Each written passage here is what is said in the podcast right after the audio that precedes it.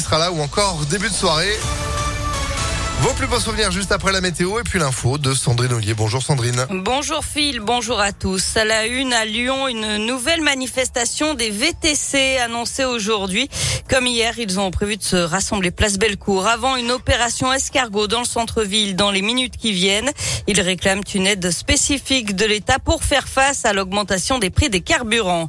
Des carburants qui sont de nouveau passés au-dessus des 2 euros le litre. Le gasoil a pris 14 centimes en une semaine. Je vous rappelle qu'à partir de vendredi, il y aura une remise de 18 centimes par litre.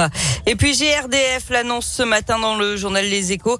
Il pourrait bien y avoir des réductions, voire des coupures de gaz l'hiver prochain.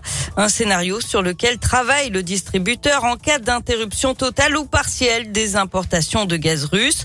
Un décret doit paraître d'ailleurs dans les prochains jours pour annoncer dans quelles conditions ce délestage pourra être mis en place. Ça ne devrait en tout cas pas concerner les particuliers, les hôpitaux ou encore les EHPAD, mais seulement les entreprises.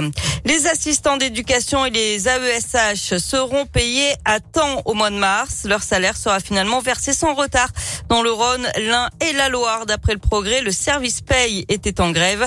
Les AESH de la Loire qui annoncent d'ailleurs un mouvement de grève le 5 avril pour réclamer des hausses de salaire. Et puis la reprise des négociations entre la Russie et l'Ukraine en Turquie. Euh, parmi les principaux sujets de ces pourparlers, la question du nucléaire en Ukraine et la neutralité du pays.